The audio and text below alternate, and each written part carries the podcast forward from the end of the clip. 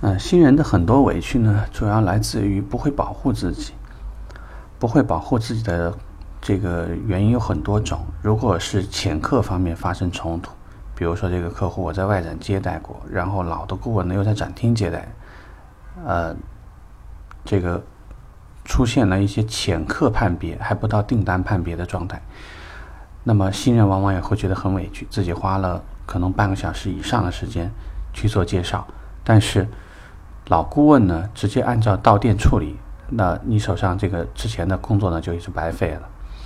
还有呢，在好不容易有首台交车，不知道怎么跟客户这个提及，应该注意什么，要带什么。因为我昨天呢，我们才发生一个客户，呃，因为不清楚这个暂住证、身份证，在整个上牌过程中是要多次使用到的。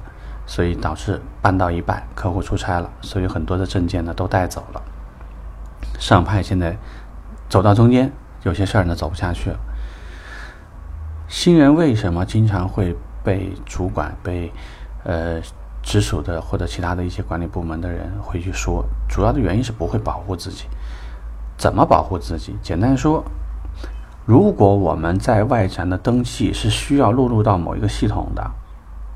哦，我们的前提是假设你是有账号，你有系统账号，那么一定要记得及时把它录进去。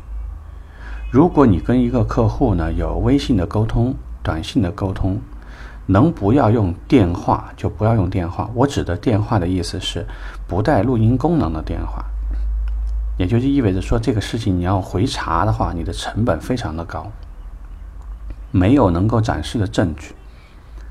为什么我们刚刚所说到的客户在办理上牌提车或者很多时候会出现问题？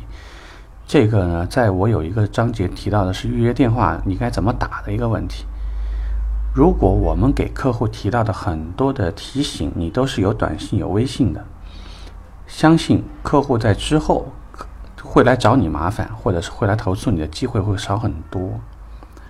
包括客户如果是要去办理分期付款。他要带哪些资料过来？你用嘴巴说有用吗？没用。我以前做的一种做法呢，是让金融专员会印制一张像这个名片大小的一张纸，会把各家银行应该提供什么资料印在一边，另外一边呢留下我们金融专员的电话。销售顾问当然你可以用下划线，方便销售顾问自己补上的方式，这样客户最少能随时拿出一个电话。可以打给你，咨询一下这个文件如果有替代的要替代的需要，可不可能啊？需不需要通过什么其他形式来补充资料等等，避免客户反复跑，增增加了很多客诉的可能性。所以，新人保护自己最重要的，如果归咎为一句话，就叫留证据。好像很多同学会跟我说，咱们都是一家公司，这个这么做会不会好像有一些防人之心？请大家记住，这是职场，这是职场。我们很多事情谈论的时候不能过于感性，因为感性就不方便评估，也没有办法公正。所以你在做任何事情的时候，留有证据是为了至少能证明自己的清白。所以，如果我给客户打电话，那至少有通话记录；我给客户短信、微信，至少有这个记录；给客户的每个提醒，一定有短信、微信记录。重要的告知必须有语音录音，这个呢，很多手机是可以实现的。如果不能实现，也请你下一个 APP 也能够解决这个问题。例如。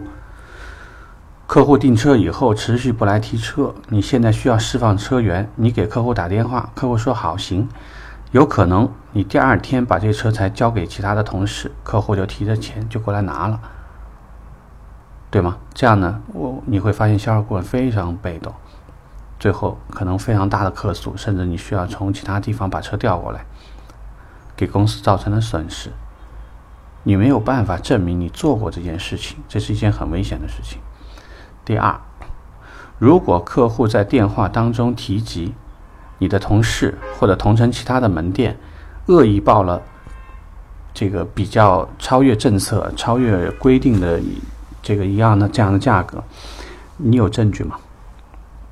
你也没有证据，所以，销售顾问，尤其是新人，你要学会保护自己，这是一件非常重要的事情。